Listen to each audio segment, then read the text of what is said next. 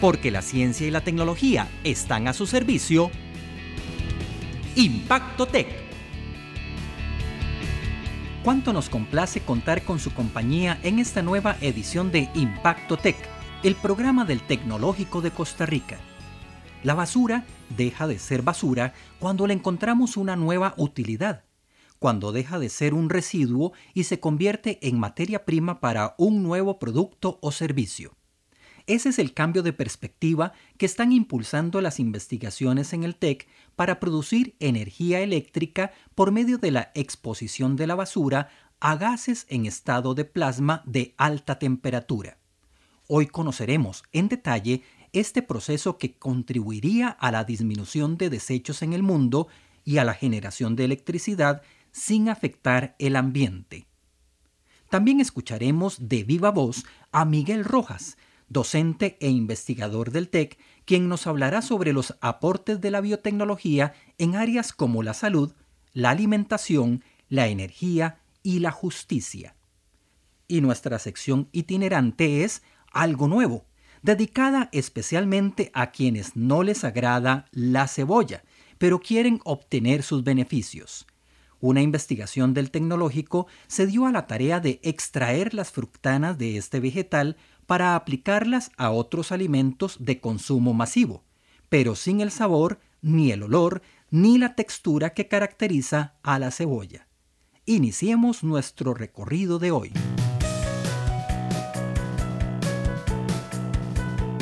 Porque no hay nada mejor que conocer las cosas en detalle.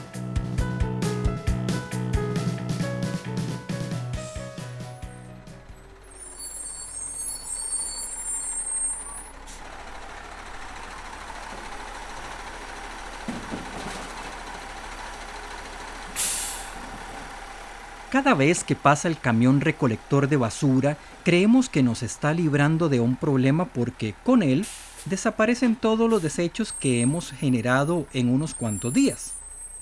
¿Se imagina si tuviéramos que cargar con toda la basura que hemos producido durante toda nuestra vida? ¿Dónde la almacenaríamos? La vida se nos haría imposible. Si solo pensar en todos los residuos que hemos creado de forma individual resulta sorprendente, ¿cuánto no más puede ser la suma de la basura de una comunidad, de un país o de todo el mundo? Así que el camión recolector de basura recoge problemas individuales y familiares para transformarlos en un solo gran desafío para la sociedad. Tradicionalmente, la respuesta ha sido disponer de los desechos en grandes vertederos que han modificado sus nombres con el paso del tiempo y la incorporación de nuevas metodologías. Empezaron llamándose basureros municipales, luego rellenos sanitarios y más recientemente parques tecnológicos ambientales. Sin embargo, el crecimiento poblacional y con él el aumento en la generación de residuos unido al agotamiento de espacios adecuados para construir nuevos vertederos y la necesidad de cuidar del ambiente, obliga a la humanidad a pensar en nuevas estrategias para el tratamiento de la basura. Es por ello que en el TEC se está desarrollando una investigación para el tratamiento de desechos orgánicos e inorgánicos por medio del plasma, también llamado el cuarto estado de la materia. Iván Vargas, coordinador del Laboratorio de Plasmas para Energía de Fusión y Aplicaciones del TEC. Lo que buscamos en una primera fase, diseñar lo que se conoce como antorchas de plasma, son dispositivos que lanzan chorros de plasma a temperaturas de 4.000 a 7.000 Celsius esas antorchas se colocan en un recipiente reactor, como una especie de cilindro, y entonces se lanza la basura en ese, en ese cilindro. La basura pasa, interacciona con, con el plasma. Las temperaturas son tan altas que las moléculas del material orgánico e inorgánico se separan, se disocian y entonces resulta un gas con un alto contenido de hidrógeno. Ese gas se hace circular por tuberías, como sale a temperaturas de unos 800 Celsius aproximadamente, se puede utilizar para pasarlo por tanques de agua, lo cual convertiría esa agua en vapor. Y ese vapor mueve una turbina que mueve un generador que produce electricidad. Pero una vez que el gas combustible se enfría, se utiliza la energía química que tiene el, gas también para mover una turbina que movería un generador y producir electricidad. Según explica Vargas, el reactor que se crearía para este propósito consiste en un recipiente cilíndrico con antorchas en las que se inyecta energía eléctrica de alto voltaje y algún tipo de gas, que puede ser el mismo aire que respiramos. Cuando el gas pasa por este arco eléctrico, se genera un chorro de plasma de alta presión con una temperatura superior a los 4000 grados Celsius. Es a ese chorro al que se expone la basura y se genera un gas con alto contenido de hidrógeno, que puede aprovecharse para la generación de energía eléctrica. Entonces, con este proceso estaríamos resolviendo dos problemas que tiene el mundo entero, la disposición de los desechos y la generación eléctrica a partir de fuentes limpias. Pero, ¿cuál es la diferencia con simplemente incinerar la basura? Los residuos se pueden tratar no solo por tecnología plasma, existen otros métodos. Por ejemplo, puedo simplemente tener un reactor que quema la basura, por decirlo así, con gas con una llama de gas yo hago pasar la basura y se quema. Eso se conoce como proceso de incineración. Existen otros reactores que utilizan otras tecnologías llamadas, por ejemplo, pirólisis, gasificación, donde son ambientes más controlados en cuanto a la presencia de oxígeno. Pero lo interesante es que cuando los comparamos en términos de aprovechamiento energético, o sea, cuál es el que logramos sacar más energía por tonelada de basura, es justamente la tecnología plasma la que logra sacar más energía por cada tonelada que se trata. Y además, puesto que es un sistema en donde se generan temperaturas sumamente altas, la disociación, la ruptura de moléculas es tan grande que no quedan compuestos químicos peligrosos. Cuando usted quema la basura, la temperatura es tan baja que no se logran dar esas rupturas al máximo. Entonces quedan dioxinas y furanos que son los que tienen el impacto ambiental. Pero conforme usted utiliza un sistema de temperaturas más altas, esos compuestos químicos menos presentes están en el proceso. Entonces, es una tecnología de poco impacto ambiental y es una tecnología donde le estamos sacando el mayor provecho, el mayor contenido energético a la basura. La diferencia está en la temperatura. Cada vez que incineramos desechos se generan gases nocivos para el ambiente y para nuestra salud, como las dioxinas y los furanos, compuestos orgánicos persistentes que pueden viajar largas distancias por el aire y por el agua y permanecer en el ambiente por más de 25 años. Eso no pasa cuando la basura es expuesta a temperaturas tan altas que los gases alcanzan el estado de plasma al romperse las moléculas del gas por las altísimas temperaturas, no quedan compuestos químicos peligrosos. Adicionalmente, el material sólido resultante queda fundido como una especie de roca, que puede aprovecharse en la construcción de obra pública. Esto es una tecnología que ya se ha demostrado. A nivel de Japón se tienen ya plantas de estas que producen electricidad y que venden electricidad. Además, venden vapor a, las industrias cercanas, o sea que es realmente una tecnología muy provechosa para un país porque por un lado permite resolver el, el, problema de los altos volúmenes de la basura. Estamos hablando que son plantas donde se lleva la basura, se eliminan esos altos volúmenes de basura, se convierte en un gas combustible, todo lo que es material inorgánico se deposita, pensemos en metales y demás, eso queda fundido y se convierte en una roca dura que se utiliza como material de, asfalto de carreteras. Entonces, son reactores donde le sacamos provecho a todo, ¿verdad? El gas que se produce y el residuos sólidos, todo eso se le saca provecho. No es una tecnología que se ha implementado en el país y por eso es que nosotros estamos tratando de desarrollarla de conocerla completamente y poder implementarla en el país.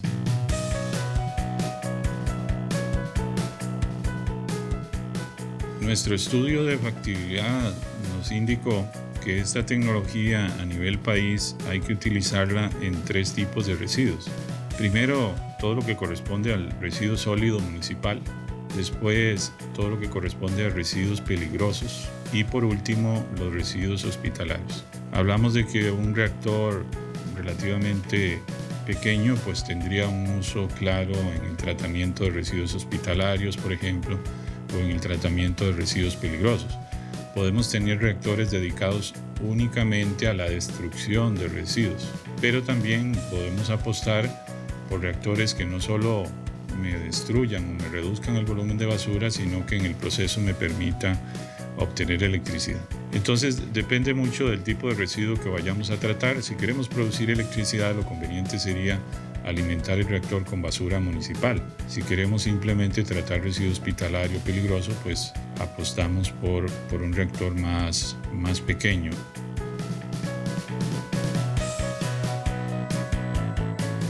La población mundial aumenta día con día y con ella la necesidad de más energía. Por eso existen numerosas investigaciones para la producción de electricidad a partir de diversas fuentes. Las más prometedoras son aquellas que no comprometen el uso de los recursos naturales y no contaminan el ambiente.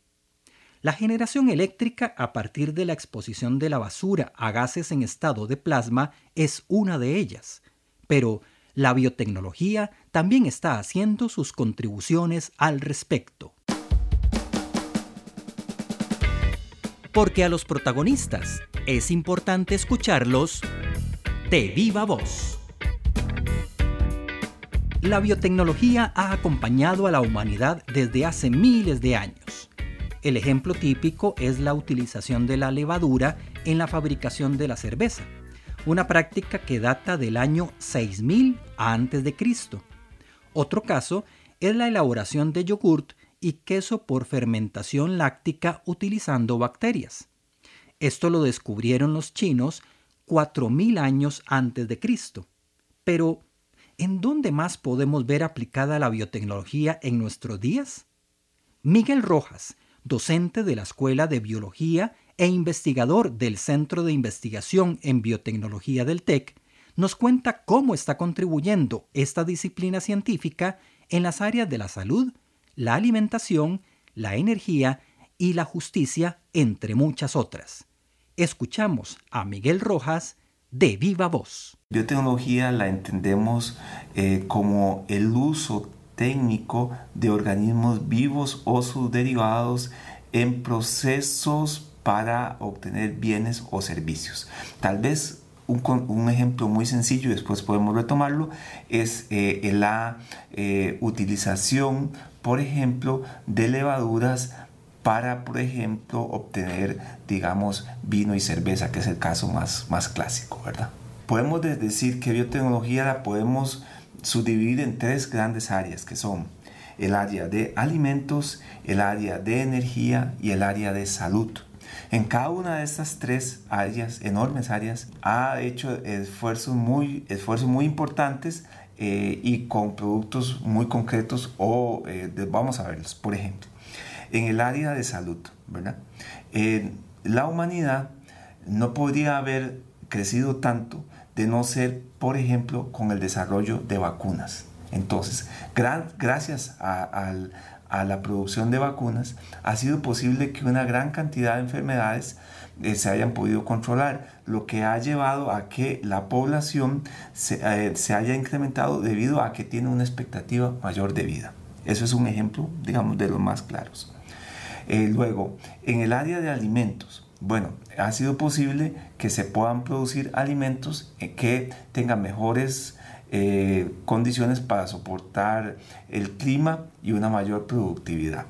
Ahora, en el área de energía, que es una de las más, bueno, de los puntos más actuales, es poder producir energía eh, de fuentes no fósiles. Por ejemplo, de mm, fuentes que no eh, impliquen el utilizar petróleo. Mm, en este caso, por ejemplo, celulosa, o sea, a través de las plantas. Eh, eso puede ser uno de los ejemplos más claros. También, y obviamente el que es más esperanzador, es producir hidrógeno como el combustible más limpio eh, que se, sería a través de, por ejemplo, la producción de bacterias que, que producen hidrógeno. Nosotros como país tenemos la, y la, la, posibilidad y la capacidad de que contamos con centros académicos, empresas eh, y institutos de investigación en biotecnología. Hay diversos estudios que nos demuestran que Costa Rica está eh, posicionado como el mejor país en el área centroamericana en biotecnología. Entonces vamos a ver, vamos a ver varios ejemplos. Eh, nosotros contamos con en las universidades estatales con carreras relacionadas con biotecnología, eh, tanto a nivel de bueno, bachillerato, licenciatura y también maestría. Luego contamos eh, con centros de investigación eh, de muchísima reputación. El ejemplo más claro es el Instituto Clodomiro Picado, que produce sueros antiofídicos desde hace muchas décadas. Y este es un ejemplo muy palpable de un, de un producto que ha tenido un impacto muy grande para la salud humana, ¿verdad? que es los sueros antiofídicos. También tenemos el ejemplo de una utilización de la biotecnología con un impacto social legal muy grande, donde con la utilización de las pruebas de paternidad. Eso ha hecho que en Costa Rica sea posible que la ley de paternidad responsable eh, haya podido establecerse gracias a que existen las herramientas biotecnológicas para poder realizarla. Entonces, la biotecnología aquí se muestra como el lado con un impacto enorme en la, en la sociedad porque ha hecho que nuestro país haya podido reducir, por ejemplo, eh, el número de, niños que aparecían registrados sin padre o sin, eh, ¿verdad? Este es uno de los casos más concretos.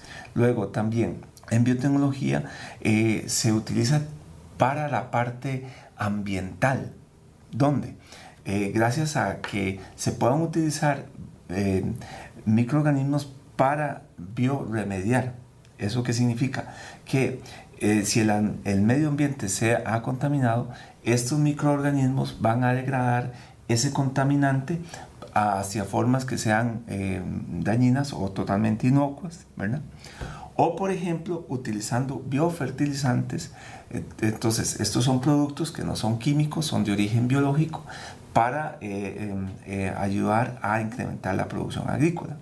Y también una de las áreas muy interesantes es lo que se denominan biocontroladores, que son organismos que van a controlar a otros que son plagas, sin necesidad de tener que eh, utilizar, por ejemplo, insecticidas.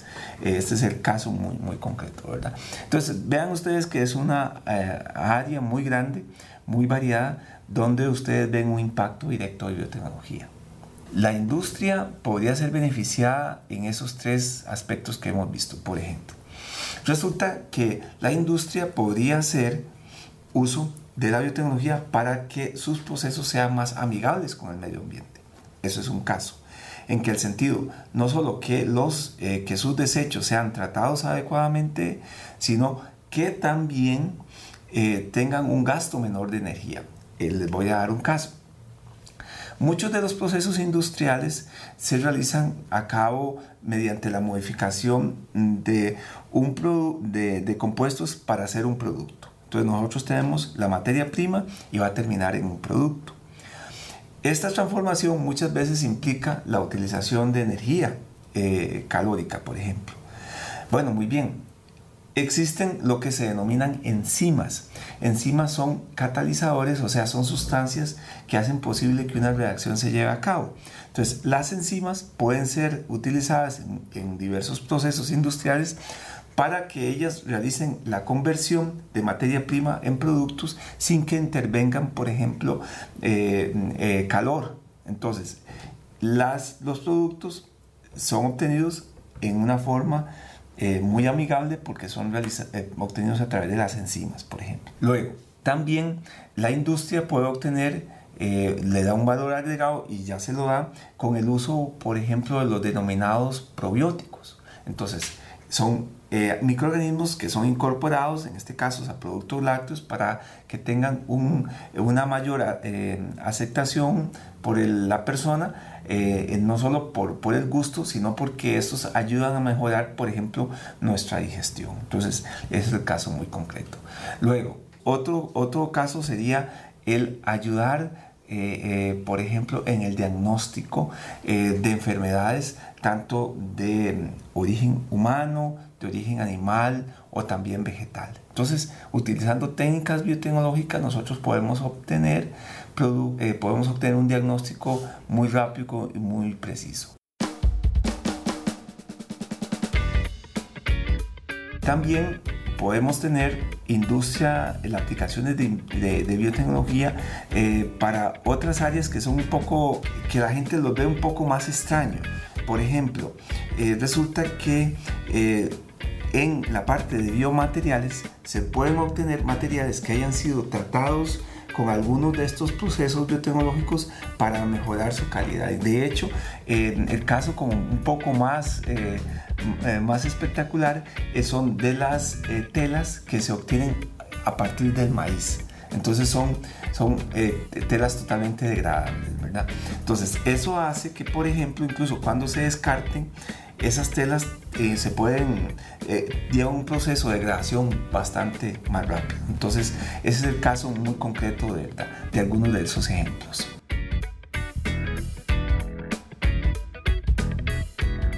Una de las principales aplicaciones de la biotecnología es en el área alimentaria donde se busca enriquecer alimentos de consumo masivo con vitaminas, minerales y otros compuestos extraídos de productos agrícolas de menor consumo, pero que tienen excelentes características nutricionales. Uno de ellos es la cebolla. Porque todos los días se aprende algo nuevo.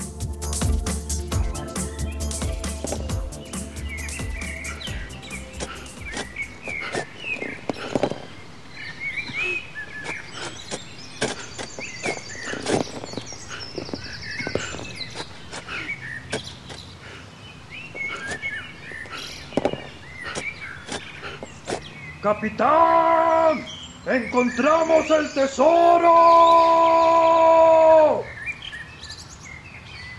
No es necesario comprar un barco, contratar toda una tripulación y aventurarse a la mar para buscar riquezas escondidas en lejanos parajes. Hay muchos tesoros bajo tierra que muchas veces no los valoramos como tales. Es el caso de los productos agrícolas que crecen de forma subterránea como la cebolla. Todo un tesoro nutritivo. Además de contener vitaminas A, B6, C y E, la cebolla es rica en calcio, magnesio, hierro, fósforo y potasio, entre otros minerales. También es una buena fuente de ácido fólico y fibra alimentaria. Gracias a sus componentes nutricionales y a su poder bactericida, este vegetal ha sido utilizado tradicionalmente en remedios contra la tos, el resfrío, el catarro y el asma. Pero sus propiedades curativas no terminan ahí. La cebolla también posee glucoquinina, una sustancia activa con alto contenido de flavonoides y azufre, que ayuda a disminuir el nivel de azúcar en la sangre al estimular la segregación del jugo pancreático que ayuda a descomponer las grasas, proteínas y carbohidratos de los alimentos. Por este motivo se le conoce como la insulina vegetal, aunque en ningún momento puede sustituir la terapia que deben recibir las personas diabéticas. Y como si no fuera suficiente con eso, la cebolla también contiene fructanos o fructanas, que contribuyen con la absorción de calcio y magnesio. Ricardo Starbert, docente e investigador de la Escuela de Química del TEC. Las fructanas son oligómeros de azúcares. Es una molécula de glucosa enlazada con muchas eh, fructosas. En las plantas se utilizan como sistemas de almacenamiento de energía. Entonces tiene una función biológica de, energía en, en las plantas. Nosotros no las digerimos, no se pueden digerir, nosotros no tenemos enzimas para, para digerir este tipo de sustancias, así que las, las consumimos y pasan directamente al intestino grueso, sin ser asimiladas. En intestino grueso hay bacterias que sí pueden degradar estas, este tipo de sustancias, lo que hace entonces es que mejora la absorción de algunas sustancias en el tracto digestivo al mejorar la cantidad de estas bacterias que son bacterias buenas. Son bacterias que se consideran, se consideran, se llaman bifidobacterias y son bacterias que mejoran una serie de funciones biológicas en el humano. Entonces, estas fibras no se consumen en el, en el organismo, la fructana no se consume en el organismo, sino que mejoran la bioflora en el intestino. Al aumentar este tipo de bacterias, disminuye las bacterias malas en el intestino al mejorar la asimilación de calcio, reduce los efectos de osteoporosis, regula la absorción de carbohidratos en el sistema, actúa sobre ácido úrico y mejorando la asimilación de la flora intestinal, actúa o podría mejorar o disminuir o tener algún efecto sobre cáncer de colon. A eso es a lo que se le conoce como efecto prebiótico. Sin embargo, no a todas las personas les agrada el sabor y la textura de la cebolla, sobre todo a los niños. Es por ello que el Tecnológico de Costa Rica, en conjunto con la Universidad Nacional, se dio a la tarea de investigar formas de extraer sus propiedades para añadirlas a otros productos de consumo masivo, concentrándose en las fructanas. Fue así como se logró caracterizar la presencia de este compuesto, sacarlo e incorporarlo en embutidos sin que estos fueran modificados en su apariencia y sabor. La extracción de, este tipo de sustancias es relativamente sencilla porque son oligosacáridos, como ya lo mencioné, entonces son sustancias que son solubles en, agua. Nada más no, es, un proceso más complejo, pero en, sí es nada más una extracción en, fase acuosa, se remueve de la, de la matriz de la, de la, cebolla, de todos los componentes, de los otros componentes celulosas que conforman la cebolla, se eliminan y se trata de purificar fructanas con un grado de polimerización determinado. La polimerización significa qué tan largas son, porque estas sustancias son son cadenas de moléculas y lo que estamos tratando es de seleccionar un cierto tamaño de este tipo de moléculas. Entonces es una extracción en fase acuosa, es un proceso relativamente sencillo y de esta manera, después de un proceso de concentración, se puede eh, recuperar o una miel, se conoce como miel, que es una, una cantidad de este azúcar o de este oligosacárido en agua, y se puede presentar como polvo. Entonces se puede secar y presentar como un polvo tipo azúcar. Gracias a este proceso, usted ahora puede disfrutar de bebidas y alimentos comerciales enriquecidos con la fibra soluble de la cebolla, sin que sepan o huelan a ese vegetal. Este nuevo uso de la cebolla no solo contribuye con la salud de quienes consumen los productos mejorados a partir de sus fructanas, también puede mejorar la economía del sector cebollero porque amplía sus posibilidades de venta y les da una utilidad a las cebollas que no se venden en los mercados. En este caso, por ejemplo, en la extracción de fructanas no importa la apariencia de la cebolla, entonces cebollas que se conocen como de segunda clase o tercera clase, eso se pueden utilizar en este proceso. Entonces la idea era ah, darle un mayor valor agregado a la cebolla, al producto. Entonces, eh, si eventualmente se pudiera industrializar este proceso, buscar un nicho en el mercado donde se pudieran aplicar, se vería un beneficio directo para los productores, en especialmente si se agremian en una función de cooperativa para industrializar la extracción de, de las frutanas de la partir de la cebolla. Se puede ver que el precio de la cebolla es en algunas épocas del año es muy bajo, produciendo pérdidas para los agricultores, en especial en la zona de Cartago, bueno, Cartago Santana donde se produce en mayor eh, cantidad este producto. Entonces se trató de buscarle una, o el proyecto tenía el fin de buscar una aplicación a este exceso mal pagado para darle un valor agregado. Y en ese caso se sabía que estaban esas sustancias presentes en la cebolla, había que cuantificarla y tratar de darle un una aplicación en, algún producto de uso común. En este caso, la idea fue inicialmente utilizarlo como endulcorante, sin embargo, dada la matriz, que es un poco difícil en el caso de la remoción del sabor y el, olor, el producto final que presentamos fueron embutidos y en este caso estamos aumentando la concentración de fibra soluble, mejorando el, impacto de este embutido sobre la salud.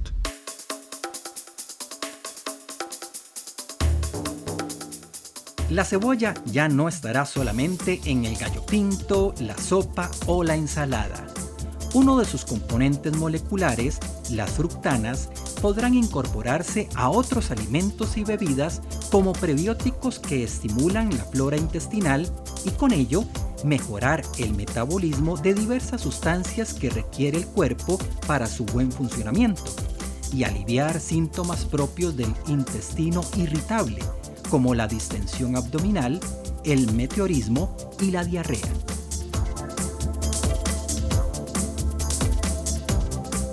Cambiar nuestra perspectiva de las cosas puede transformar un problema en una oportunidad. Así lo están haciendo las investigaciones en plasma para convertir la basura en combustible para la generación de energía.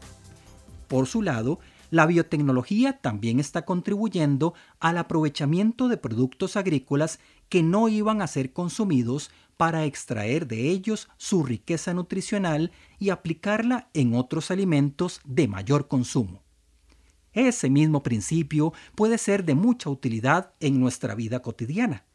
Ver los problemas con otros ojos, desde nuevas perspectivas que nos ayuden a convertirlos en oportunidades. Recuerde que puede compartirnos sus dudas y comentarios sobre los temas que hoy abordamos escribiendo al correo electrónico impactotec.tec.ac.cr. Hasta pronto.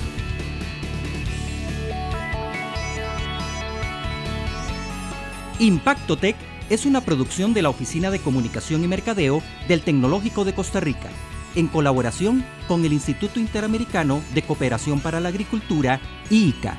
Síganos por Facebook en Tecnológico Costa Rica o por Twitter en TecCR.